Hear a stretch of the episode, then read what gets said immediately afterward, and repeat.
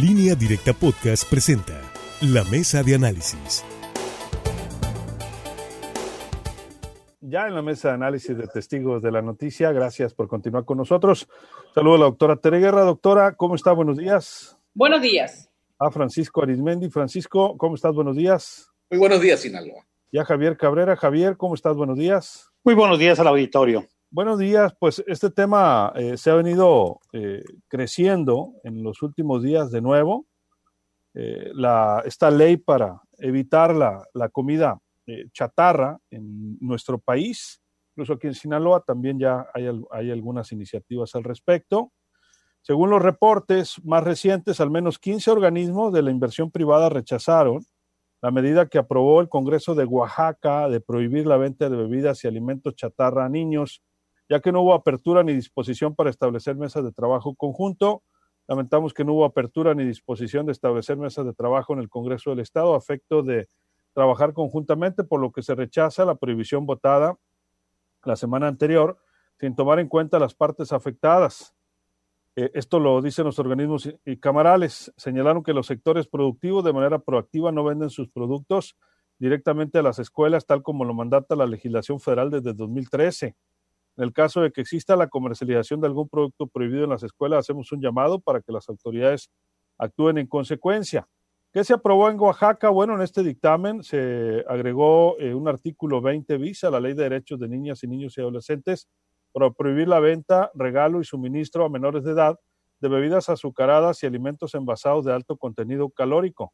La medida fue presentada en noviembre de 2019 por Morena, se aprobó este año, esta, la semana anterior, organismos internacionales, incluida la UNICEF y la FAO, eh, celebraron la medida por ser en favor de la salud de la infancia. Hay otros estados ya también que están proponiendo iniciativas en este sentido. El tema se volvió nacional después de que el subsecretario de Salud, eh, López Gatel, pues prácticamente responsabilizó a la comida chatarra de la gran, eh, del gran índice de, de muertos en México por COVID.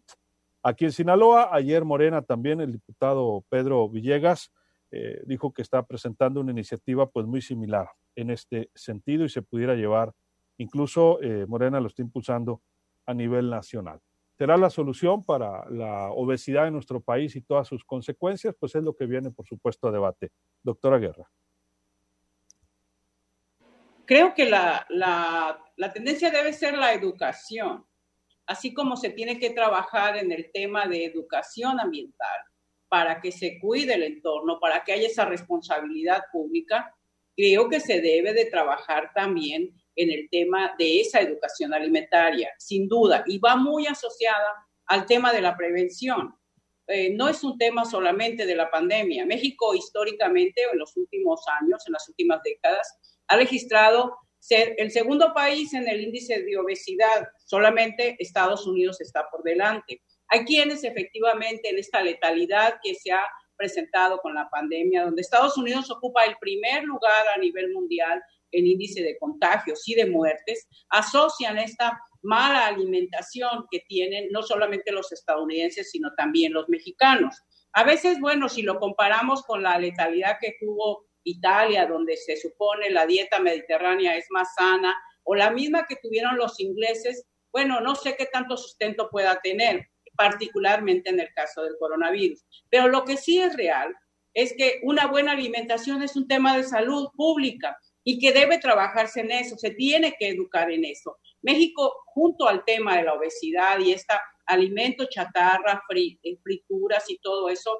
que se comen en exceso, está el tema de la diabetes que está causando precisamente una alta estadística de muerte, más allá del tema de la pandemia, que efectivamente hace más vulnerable a las personas que tienen obesidad y que tienen diabetes. Asociado a esto vienen problemas renales. Se sabe mucho que la gente que tiene problemas de diabetes luego desarrolla insuficiencia renal. Y vienen también los problemas de hipertensión y los problemas cardiorrespiratorios. Entonces, trabajar, insisto, yo creo que lo que se debe estar legislando ahorita y debiesen estar ocupados los legisladores, porque no va a ser posible tener un policía en cada casa más allá de lo que comen en la escuela, que es bueno que se pongan reglamentos y que las escuelas trabajen en eso, como ya se han acordado, para que las cooperativas no vendan comida chatarra, para que los comercios son. Más allá de eso, yo insisto, es un tema de educación, de prevención. Ojalá esto sea lo que se legisle. Ojalá que sí. Eh, Javier Cabrera, tu punto de vista. Mira, el tema este ya no es nuevo y como lo decías, efectivamente hubo reformas a la ley, el artículo 24, bis de la Ley General de Salud a nivel federal en el 2013, pues habrá que recordar que esto dispone que la Secretaría de Educación Pública Federal tiene facultades para emitir lineamientos sobre el manejo de estos productos en las escuelas a través de las cooperativas. Sin embargo, en el, 2015, si mal no recuerdo, el juez el, un juez de distrito, eh, Carlos Alfredo Soto, emitió una, emitió una resolución donde dijo que era constitucional esta disposición a raíz de que promovieron un juicio de amparo a una empresa embotelladora que, opera todavía en Tijuana, en Los Mochis y en Ciudad Cuauhtémoc, Chihuahua. Y establecen esta resolución que sí tiene facultades la Secretaría de Educación Pública para emitir estos lineamientos para que no se distribuyan, no se comercialice ni se done este tipo de alimentos, sobre todo azucarados, a los niños en las escuelas. Pero establece también esta misma resolución que sí es legal que sí se haga, que se haga este tipo de ventas o donaciones o entregas en escuelas superiores, esto quiere decir universidades. Pero también hace otro tipo de planteamientos y es la misma iniciativa que presentó el diputado Villegas Lobo, en el sentido que se prohíba su venta, distribución, entrega, donación, pero que, eh, que, se venda a los niños. Pero sí se autoriza que los padres de familia o los tutores puedan adquirir estos productos y dárselo a sus hijos. Entonces, este, esta hay una ambivalencia en esta disposición y yo creo que efectivamente lo que se trata es de una cultura de la alimentación. Pero han salido expertos en la materia de decir, bueno, ¿cómo queremos promover una, una cultura de la, de la alimentación entre la población si el poder económico no alcanza a las familias?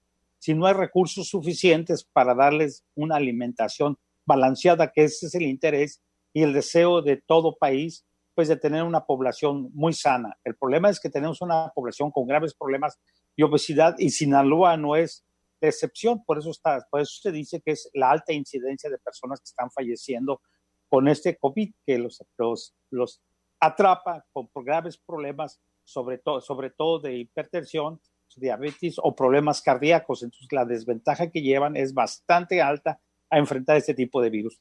Bueno, allá esto se, se dice que se está promoviendo casi en todo el país esta misma iniciativa de Morena. Veremos cuáles van a ser los resultados, si efectivamente tendrán su efecto necesario, porque solamente se va a prohibir en las escuelas y en la venta directa a los niños. A los adultos no se les va a prohibir, ni se les va a prohibir que los padres de familia le den este tipo de alimentos a sus hijos. Sí, en, las tiendas de conveniencia también, ¿no? Pero directamente a los niños, no, no solo. sí, a los niños no, a los niños no lo podías vender, pero pues lo mismo con la venta de los, cigarros. Los papás los pueden comprar, ¿no? Los pueden comprar mayores y, dar, y dárselos. Así es. Además de, pues, eh, de Oaxaca, eh, está Tabasco también y la Ciudad de México ya con iniciativas y ahora pues Sinaloa. Al respecto, Francisco Arismendi.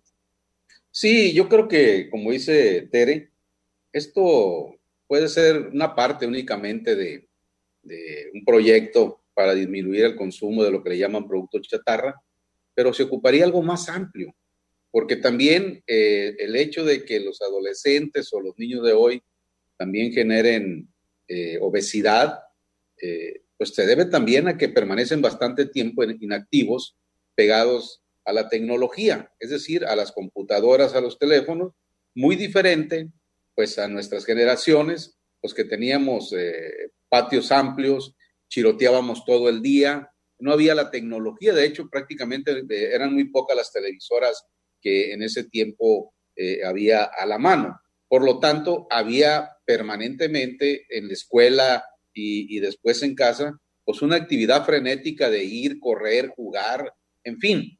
Y, este, y no había tanto producto chatarra, es cierto, pero no creo yo que sea la única causa de que los niños de hoy que consuman productos con un alto contenido de azúcares y de sodio sea eh, eh, el, punto fundamental de que estén gordos. Creo que hay que activarlos, creo que hay que moverlos, pero este, eso ya está en, casa, en la manera en que se están educando a los niños. Ha cambiado bastante el mundo, es cierto, de hecho ahorita sigue una pugna, una lucha de intereses muy fuerte entre las autoridades del gobierno federal y el sector empresarial por el nuevo eh, eh, eh, las nuevas etiquetas que deben de traer más abiertamente qué es lo que contienen o los riesgos de adquirir ciertos productos, el etiquetado. Entonces, lo habían dicho que era para octubre, ahora lo estamos poniendo para, para diciembre, porque ahora en el nuevo etiquetado te van a decir alto índice de, sodio, alto índice de, de, grasa, alto índice de azúcar. Es decir, eh, va a haber inclusive etiquetas que digan no recomendables para niños, en fin. Pero, eh, ¿por qué? Porque la mayoría de esos productos llamados chatarras y no chatarras son inductivos a seguirlos consumiendo por su alto contenido de azúcar y su alto contenido de sal. Es muy sencillo, usted ponga a la hora del mediodía en su casa una jarra, un litro de agua natural, ponga el refresco que más consume la familia o ponga simplemente un agua fresca endulzada y va a ver usted que la que va a permanecer prácticamente sin uso es el agua, el agua natural. Y eso lo vemos en los restaurantes en todos lados. Es decir, esto es bastante amplio, bastante complejo. Bienvenido eh, este tipo de situaciones porque le están dando la responsabilidad ahora en casa a los padres de familia qué clase de golosinas le van a dar a los niños. La pregunta es, ¿y quién va a controlar o cómo le van a hacer para todos aquellos eh, vendedores ambulantes que están afuera de las escuelas y que venden pues el producto chatarra que están prohibiendo. O sea, ¿cómo van a controlar eso? Por ejemplo, Oaxaca. Si usted se mete a, Netflix y ve ahorita una serie que se llama Street Food, pues usted en el momento que empieza a ver eh, todo lo que se vende eh, en, la, en, la, en, la, comida de banqueta que le llaman de calle en Oaxaca, pues la verdad es muy difícil sustraerse a no pegarle a la memela, a la, ayuda, al piedrazo, que es un virote duro así remojado eh, en una combinación de, de, vinagreta, etcétera, y con queso, o sea, es muy amplia la, la, la, gastronomía, por ejemplo, en Oaxaca, que yo no creo que nada más sea el producto chatarra el que pueda hacer engordar a una criatura. Yo creo que es una combinación de varias cosas, pero sobre todo la inactividad hoy por hoy de nuestras nuevas generaciones, adolescentes, niños, con la tecnología, creo que tiene mucho que ver con la pandemia, pues mucho más, ¿no? Porque pues no mucho más ir a hacer deporte. Antes de ir a la pausa, doctora. Yo creo que en las últimas décadas el problema se ha profundizado.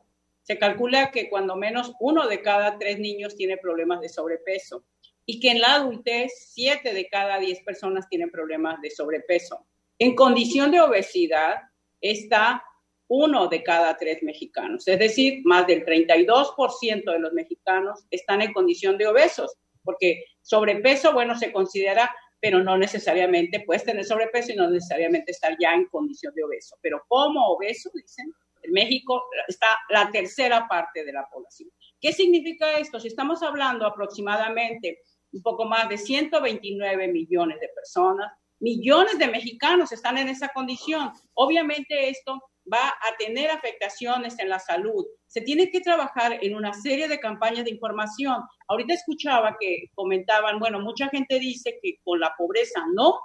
A veces si nosotros revisamos, gente de escasos recursos es donde más se come comida chatarra y no necesariamente es barata. Hay productos que tienen un alto contenido nutricional que pueden ser más económicos que la comida chatarra. Yo creo que fue una eh, fue un cambio en los hábitos alimenticios que ha venido perjudicando a la población, pero se tiene que trabajar bastante en un tema de educación nutricional como un tema serio, porque lo es, de salud pública.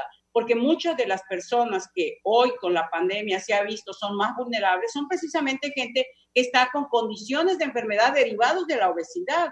Y los niños que tienen problemas ya de sobrepeso y de obesidad, lo que se dice es que si de niño tiene problemas de sobrepeso, lo más seguro es que de adulto lo siga teniendo e incluso que se profundice. Es muy común también que veamos a personas que son obesas los adultos y vemos a sus menores y también tienen ese tipo de hábitos. Creo que se tiene que trabajar, hay alimentos que son mucho más económicos que, la, que lo que es la comida chatarra, pero que hay cada vez más, se van erradicando. Y lo que dice Francisco Arismendi, también comentaba Javier Cabrera, es el problema también de la vida moderna que ha generado mucha inactividad en los niños y en los adultos. Y esto da lugar efectivamente a que junto con el tema de malos hábitos alimenticios, la falta de ejercicio en los niños que se llevan con la tableta, que se llevan con el teléfono celular, que no hacen ejercicio, pues están generando más problemas de salud pública en México. Así es, pero no, lo que sí no, no debería de hacerse es tomar todas estas decisiones sin, eh, valga la redundancia, tomar en cuenta pues a la parte de los que producen este tipo de alimentos. Ese es mi punto de vista. Vamos a una pausa, regresamos con Francisco Arismendi, la doctora Guerra, Javier Cabrera y todos ustedes. Seguimos en los cortes leyendo sus comentarios. Eh, uno de ellos que le hemos estado dando seguimiento, el semáforo que todos los fines de semana lo desconectan el viernes, nos dicen, está en Enrique Félix eh, eh, Castro y Enrique Cabrera, adelantito del IM, sector Humaya. Desde el viernes están apagados, hoy es martes. Es un crucero de ocho salidas y es un caos para los automovilistas. Ya lo reportamos en Habilidad y Transportes con Feliciano Valle. Ya lo habíamos reportado anteriormente, ya lo habían arreglado y parece ser, no sé si tránsito municipal lo desconecte por alguna razón, también ya lo estamos viendo ahí. Vamos a un corte y nos solicitan sangre, también eh, urgente, O positivo y plaquetas para Hugo González Moreno, él está en el hospital del IMSS Mazatlán, quien pueda ayudar, sangre O positivo al 6692 330631 6692 330631 con su familiar Oreta González. Un corte, ahora sí volvemos.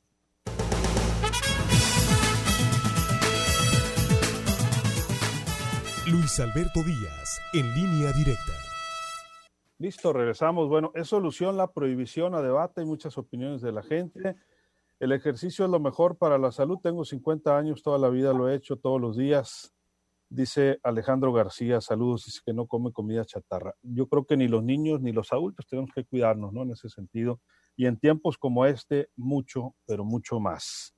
Nos quedamos contigo, eh, Javier, ¿verdad? Adelante. Sí, pero ¿cómo hacer en esto cuando hay una gran promoción, hay una gran difusión de este tipo de alimentos? Si no es de ahorita, sino después. Yo recuerdo, pues, había refrescos de niño y tomábamos refresco, no en las grandes cantidades que había, porque primero pues no había dinero para tomar tanto refresco. El problema es que hay toda una industria que además genera miles de millones de pesos en impuestos. Este tipo de, bebidas, sobre todo las que tienen azucaradas con alta dosis de azucaradas, tiene un impuesto especial. Y muchos de estos alimentos también tienen impuestos especiales y la argumentación que se ha dado para seguirlos autorizando es que parte de estos ingresos se van a destinar al sector salud, cosa que nunca hemos visto que esto sea cierto, y a programas sociales y a programas de orientación. Y esas han sido las justificaciones que se han dado a lo largo de toda esta vida. El problema es que no es fácil eliminar este tipo de productos. Son unas industrias que generan millones, miles de millones de pesos en impuestos, pero también fuentes de trabajo. El problema está, yo creo que en cada uno de los hogares. Es cierto, ha cambiado la percepción. Yo me recuerdo que cuando estaba uno pequeño, estar un poquito gordito decían que estabas ancho de vida. Si eras, delgado, pensaba que algo te estaba pasando. hay que darle un buen alimento, un buen refresco.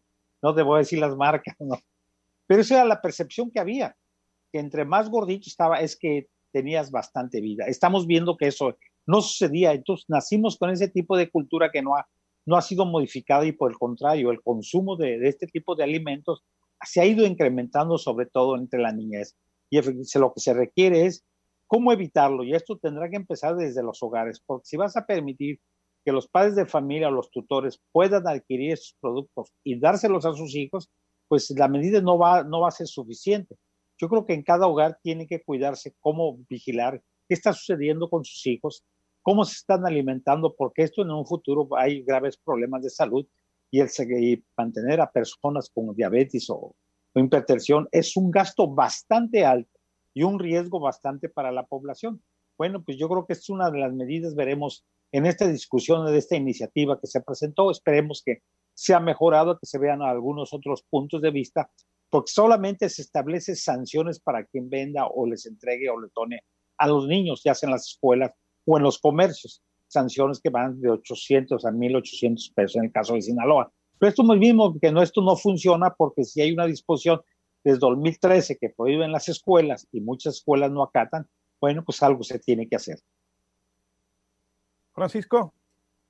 Pues vamos a ver eh, en qué puede impactar esto en los estados, ya como Oaxaca, donde ya se aprobó esta ley de prohibir la venta a los niños eh, en las escuelas y en en las tiendas, eh, lo que ellos denominan producto chatarra.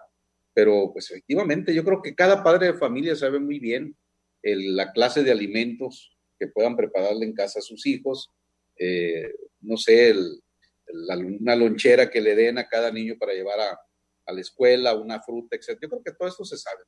Desafortunadamente, bueno, pues los niños ya sabemos qué es lo que buscan y qué es lo que quieren. Yo creo que independientemente de estas prohibiciones, lo que hay que hacer es activarlos más, es despegarlos de la tecnología. Aún en esta época de pandemia, se deben de condicionar. Si, mira, quieres, vas a estar en la computadora, vas a estar una hora, dos horas, pero inmediatamente te la voy a retirar y te vas a poner a, activar, a hacer ejercicio o ayudar en el quehacer de la casa, qué sé yo.